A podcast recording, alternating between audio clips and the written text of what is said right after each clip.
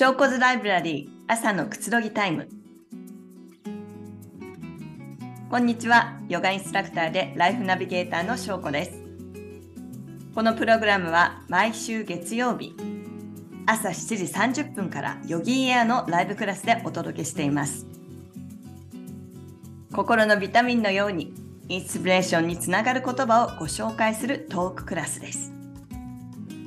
朝のひととき、朝食をとりながら、あるいはコーヒーを飲みながら、ラジオ感覚でお楽しみください。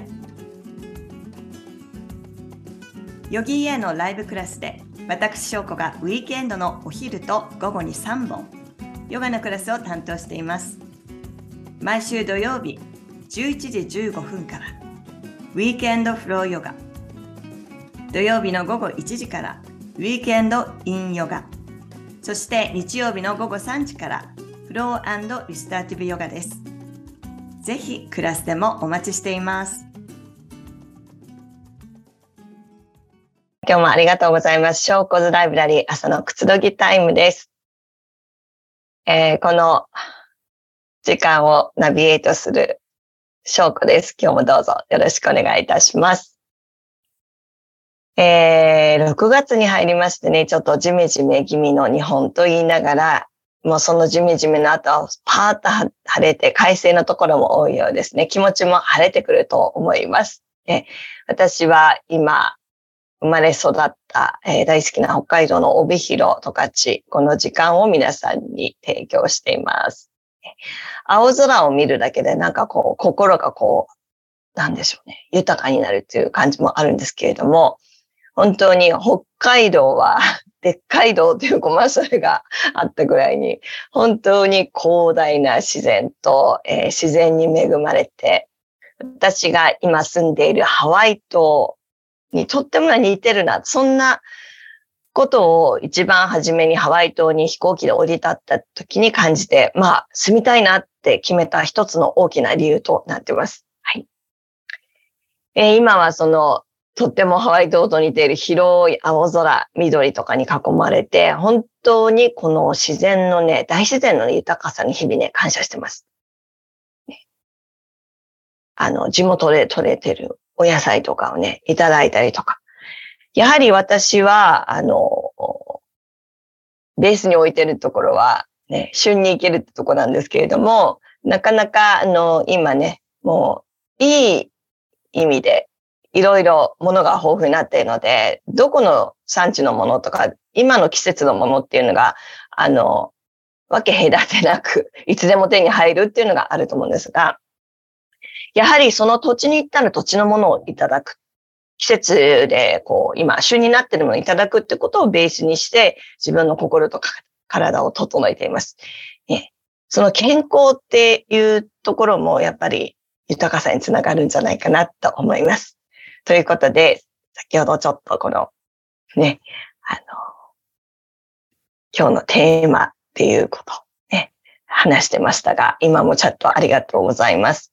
えー、健康時間知性ゆとりいいですね。そんな皆さんの、あの、いろんな豊かさっていう自分なりに感じているところがあると思うんですけれども、今日のテーマは豊かさです。はい。えー、今皆さんにとって豊かさとはどんなもんでしょうかって聞いて、いろいろ、あの、シェアしていただいてるんですけれども、例えばお金っていうのも私もすぐ思い浮かんできますね。えー、他にあったの、お金が、例えば何か好きなことをやるには、お金が必要。そして、そして心も豊かになる。あとは大切な人と過ごす。ゆとり大事ですね。恵まれたり、恵まれてるなとか、幸せだなと感じること。それもね、豊かな心ですよね。ありがとうございます。嬉しい。ねあの、以前ね、ヨガのクラスの中で豊かさをテーマにしたことがあります。ここ最近なんですけれども、その時に豊かさとはということに少し触れて、今皆さんが自分で感じていること、例えば時間の余裕とか、スケジュールの余白とか、ゆっくりとした時間とかも豊かさに入るというお話をさせていただきました。それにはもちろんお金っていうのもありますね。はい。ただ、お金だけではない。皆さん今皆さんがこうシェアしてくれた答えの中に感じましたけれども、それだけじゃないということですよね。うん。今挙げたいくつかの豊かさ、皆さん今どんな感じでしょうか？えー、今日はこの豊かさについて、豊かさの習慣についてお話ししてきます。こちらです。豊かさの習慣。えー、忙しい毎日でね、生活していると、どうしてもね、私たちの心が波だったり、ストレスを受けたりしがちになります。そんな時に大切になってくるのが、私たちのしなやかな、こうね、スポンジのような または柔らかいボールのような弾力を持った豊かな心ですね。私たちの心を豊かに保ち、心と体を健康に、えー、していくには、どのような心のありようが必要なのか。今日は仏教のね、ちょっと教えを用いたお話をしていきたいと思います。これはあるサイトの豊かさの記事を探して見つけた、私が心を惹かれた仏教の天台宗の僧侶、緑川明夫さんの豊かさについてのお話を少し交えながら皆さんにお伝えしていきたいと思います。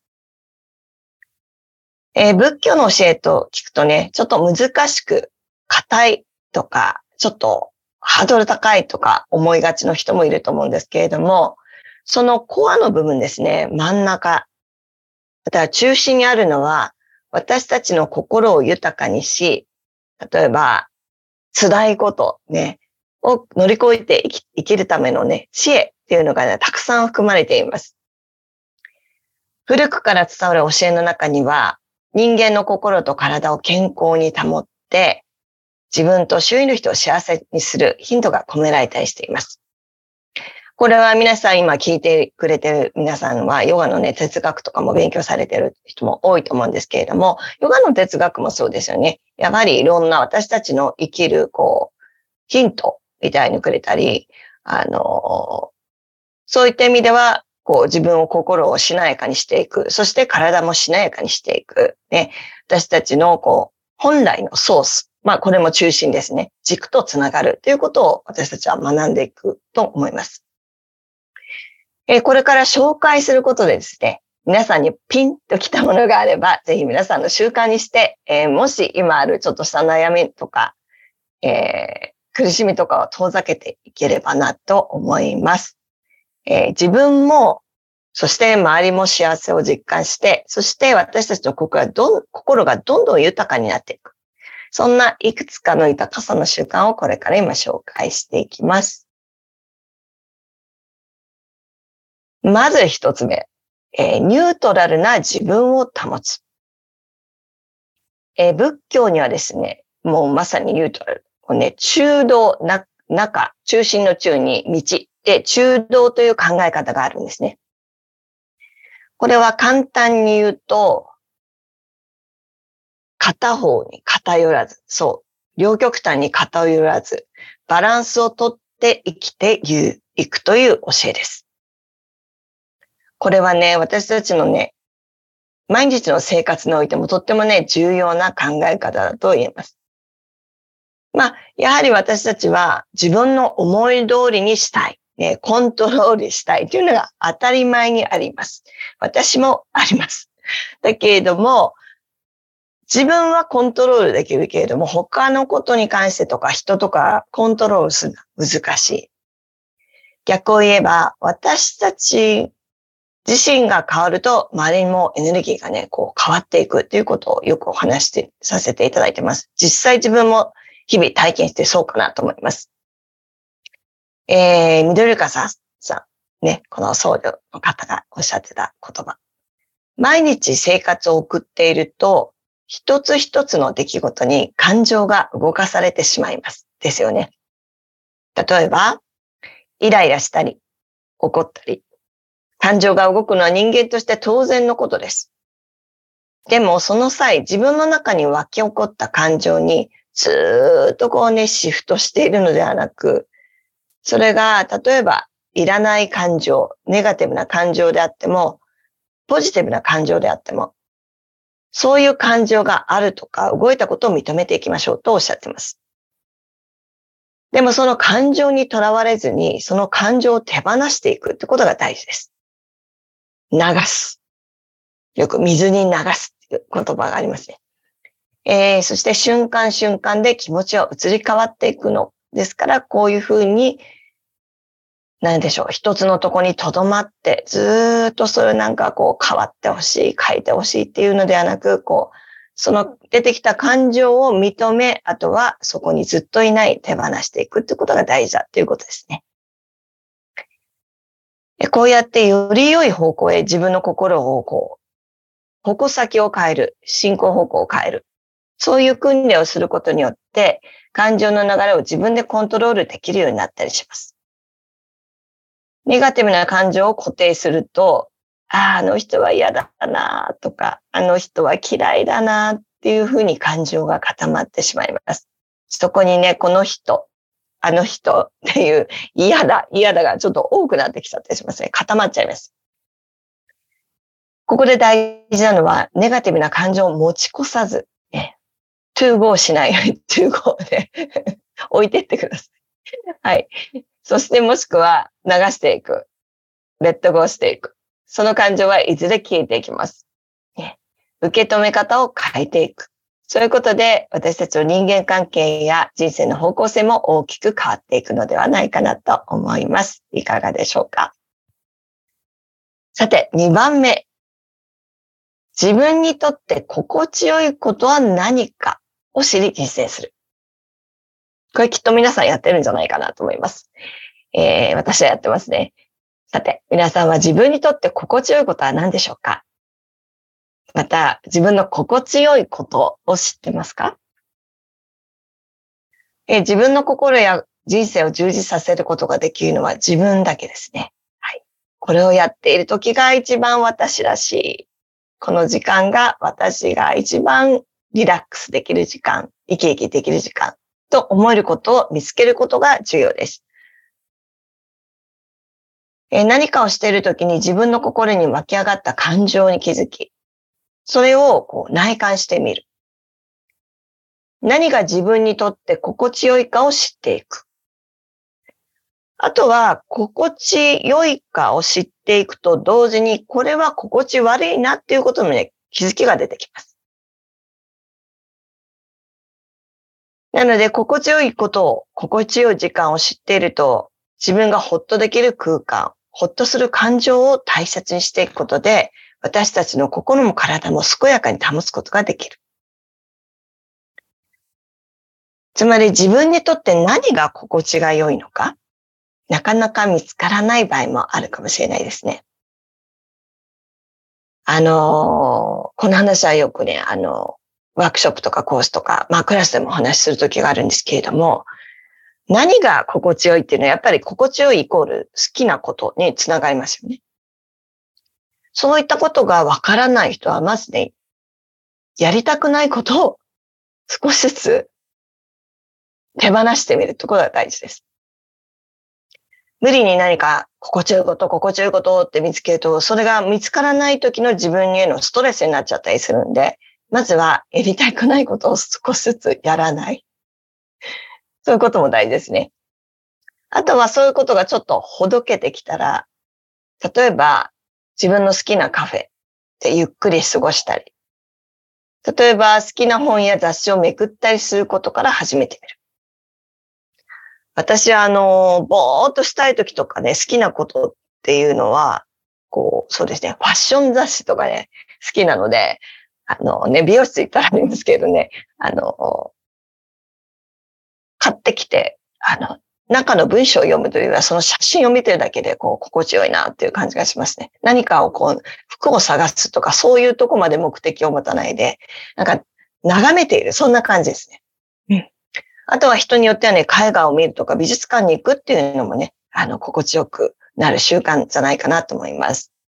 はい、いいですね。今、リベコさんも書いてくれました。バレエ、ヨガ、歌うバスタイム、ね、シャバーアーサナ、ね、一人でできる時間、それも大事ですね。うん。あとは今、ね、あの、シェアしてくれた中にも書いてますけれども、書いていただきました。例えば、あの、ダンスとかそういうのも大事ですね。本を読む。あとは分からないときは、例えば、あんまり興味なかったんだけれども、お友達に誘われたイベントとかライブとか行ってみるとかね、習い事を一緒にちょっと一回はやってみるとか、お試しをしてみる。そういったところにちょっと足を運ぶだけで、あ、これ好きかもとか、あ、これは私好きじゃないなっていうのが分かってきたりして、どんどんどんどんいらないことが出てくると、心地よいことが分かるようになってきます。わからないときは、とりあえず何かちょっと行動してみる。そしてそこから自分の好きなこと、そうじゃないことがクリアになることがあったりするので、頭だけで考えてるといろいろごちゃごちゃごちゃっとしてくるので、そういったときはちょっとベイビーステップをやってみませんか？では、3番目です。その瞬間、目の前にある一つのことに集中して取り組む。ね、今私たち本当に忙しい時代でいろいろマルチタスク、いろんなことをいっぺんにやったりすることがあると思うんですけれども、忙しすぎます。脳が忙しくなっちゃう。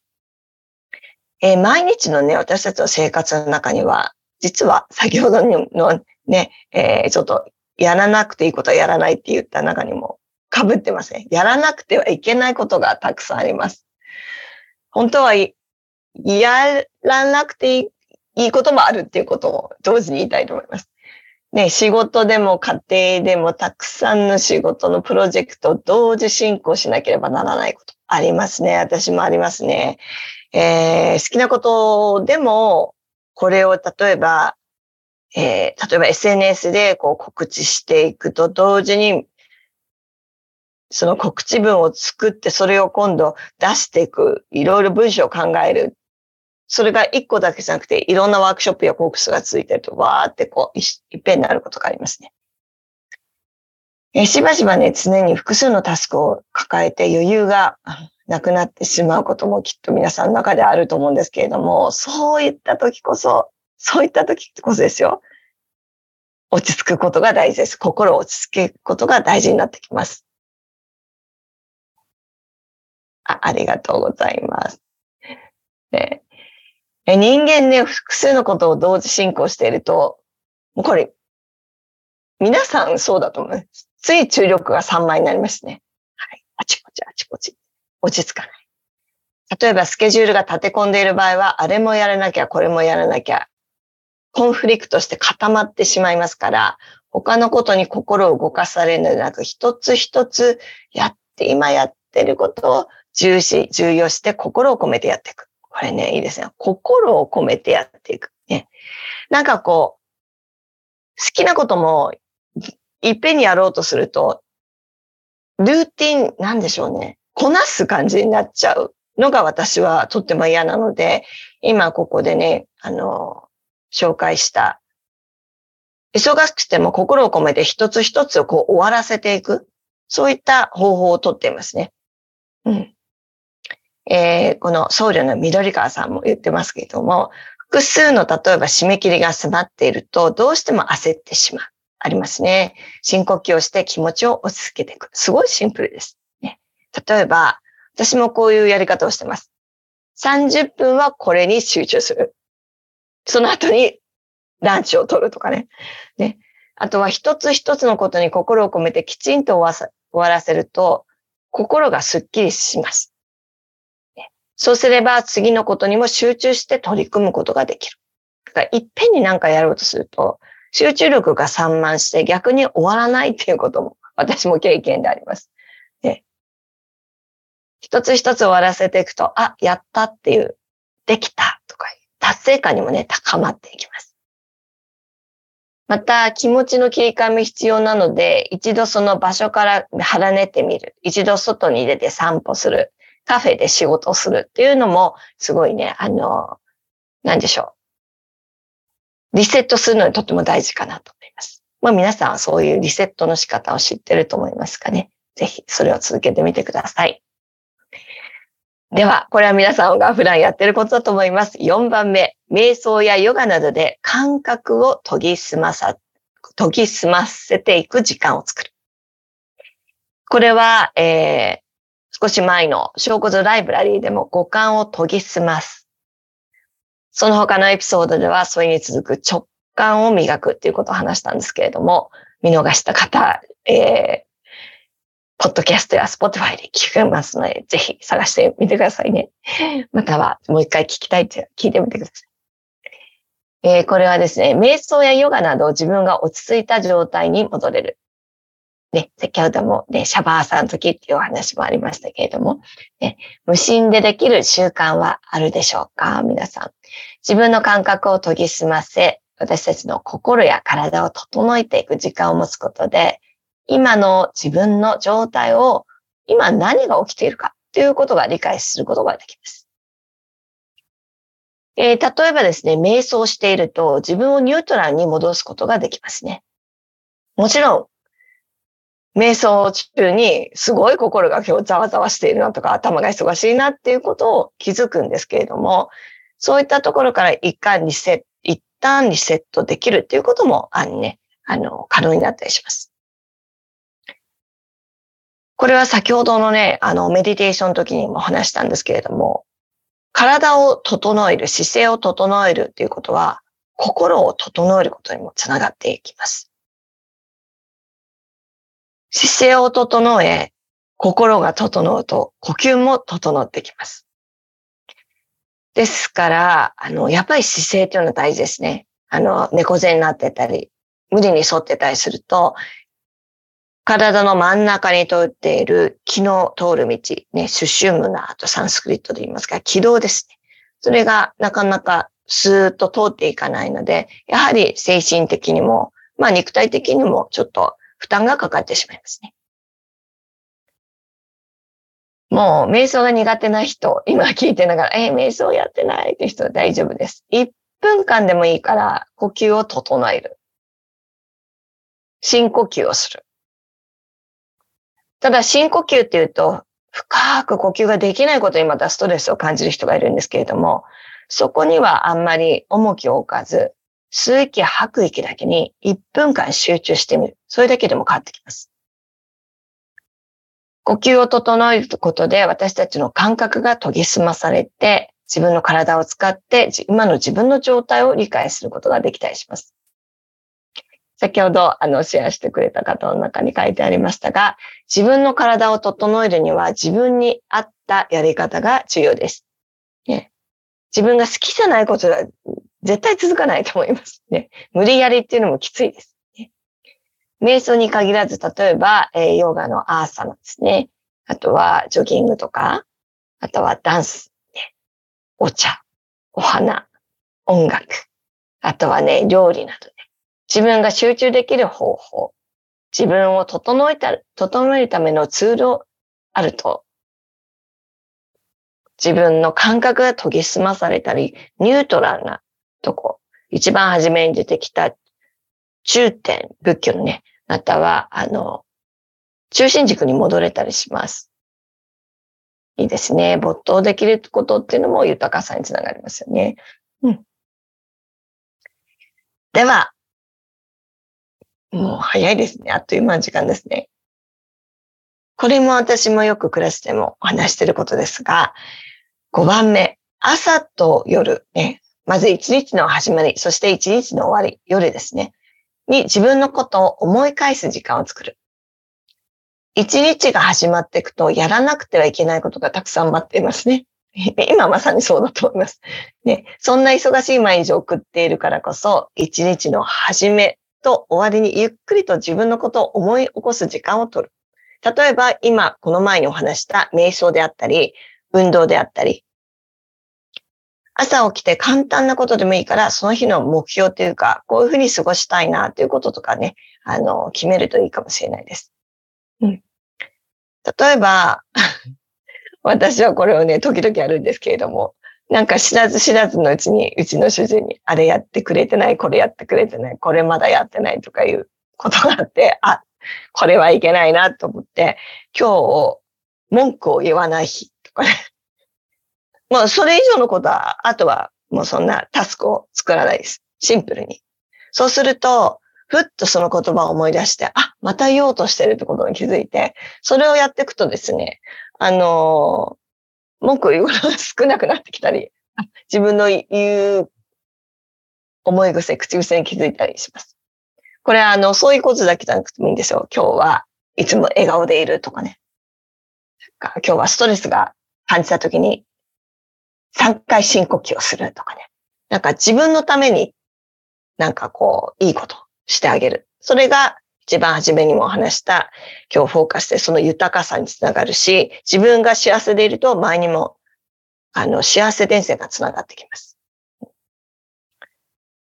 あとは寝る前ですね。よくあの、感謝の言葉を書くとか、感謝の言葉を言う。これも私も寝る前に主人とずっとやってたんですけれども、時々忘れてまた最近やってますが、今はね、彼が ハワイトにいるので一緒にはやってないですけれども、寝る前に1個でもいいです。出てきたら2個、3個と増やして、なんか感謝できること？をこう、口に出してみる。書ける人は書いてみる。私は口に出して言いますね。今日は美味しいご飯を食べれたとか。例えば今、姉夫婦の家にいるので、えー、姉も兄も本当にいつもサポートしてくれて、今日もありがとうとかね、そんな感じで言ったりとかね、今日も健康でありがとうとか、今日は、昨日は満月が綺麗だった、ありがとうみたいな感じで、本当にシンプルなと。そうすると心もね、豊かになってきますね。そういったことを繰り返していると、普段忙しい毎日の中で生活をしていると心が波だったりですね。ストレスを受けたりすることももちろんあるんですけれども、そういったことに振り回せれづらくなってきます。ね、振り回せられないっていうことじゃないんですけど、あ、ブレブレブレってブレてきたら、スッとこう戻れるようになってくる。それが心を豊かになって保てるようになってくる。そんな感じ。それは、あの、意識しないと、意識しないと難しいです。はい。で、ブレたらブレた。ブレたら戻る。その繰り返しですね。はい。あ、いいですね。手帳に書き込みの頭の整理。それもいいと思います。あとは私は、あの、同じように、あの、手帳に書いたりとか、口に出したりとか、あの、こういったね、スマホにこうノートっていうのを使ってそこに書いたりしますね。感謝の言葉とかね。はい。では、今日は、ここ最後に、豊かさに関する魔法の言葉を紹介します。ヘンリー・デビッド・ソローさんのおっしゃった言葉。豊かさとは自然に囲まれ、心地よい孤独に満ちた時間を過ごすことである。なんかこれ私今すごい感じてますし、ハワイ島でもそうですね。孤独っていうのはこの、ヘンリーさんに言ってるのは、自分の時間とかね、そういうことかなと思うんですね。孤独ってどうしても寂しいとかに思われがちな言葉ですけれども、心地よい孤独ってすごい言葉ですよね。これ、あの、ぜひ使わせていただきたいなと思います。豊かさとは自然に囲まれ、心地よい孤独に満ちた時間を過ごすことである。まだあります。私がピックアップした心にのスイッチがポチッとこうクリックされた魔法の言葉。デール・カーネギーさんの言った言葉です。豊かさは持っっているものや地位ではなく、どれだけ幸せに暮らしているかによって測られる。いいですね。持っているものや地位ではなく、どれだけ幸せに暮らしているかに測られるということが豊かさ。大事です。数とかじゃないなっていうのは私はもう最近特に思うんですけれども、あの、例えば友達がいっぱいいるから幸せとか、もちろんそういう人もいると思います。気が、気が合う人がそれだけいっぱいいれば。でもなんか心を許せる友達が数人でもいるだけでも幸せだなと私も思うし、ね、なんか先ほどもね、皆さんシェアしてくれた中では、笑顔でいることすごい大事だなと思います。私はね、大好きな女優さんですね。次。マリリン・モンローさん。すべての女性は自分が豊かであることを実感する権利がある。これは男性にも言えると思うので、男性の方もぜひ、この言葉を活用してください。すべての女性は自分が豊かであることを実感する権利がある。ここを、女性のとこ、男性に書いて、マリリン・モンローさん。では次、レオ・トルストイさん。真の豊かさは他人を助ける喜びとともに成長する。これは、あの、幸福感のとこで話したと思うんですけれども、えー、いくつか前のエピソードですね。私たち人間は、人を喜ばせることによって自分がもっと幸せになるっていう幸福感がもっと得られるということを話したと思うんですが、実際ね、これも、レオさん言ってますね、トルストイさん。真の豊かさは他人を助ける。助ける喜びとともに成長する。自分にとっても幸せ、豊かさになるってことですね。はい。さて今日は豊かさの習慣についてお話しさせていただきました。いかがでしたでしょうか？今回のお話で皆さんのハートがまた少しでもふわーっと膨らんでまたいるんで今日生きるヒントにつながっていけば私も嬉しいです。今日もたくさん皆さんに目いっぱいの感謝を込めて終わりたいと思います。マハロー。ありがとうございました。翔子でした。素敵な一日を。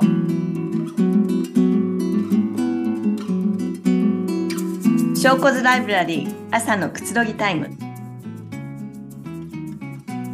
このプログラムはヨガインストラクターでライフナビゲーターの翔子が心のビタミンのようにインスピレーションにつながる言葉をご紹介するトーククラスです。毎週月曜日朝7時30分からヨギーエアのライブクラスでお届けしています。ヨギーエアのライブクラスでは70種類以上のクラスのほか季節ごとにテーマクラスも開催しています。またビデオクラスではライブクラスのアーカイブや取り下ろしのオリジナルプログラムを毎週追加していますさらにライフスタイルを磨くための多彩なワークショップや専門性を追求したトレーニングコースもご用意しています幅広い選択肢の中からご自身に合ったコンテンツをお楽しみください。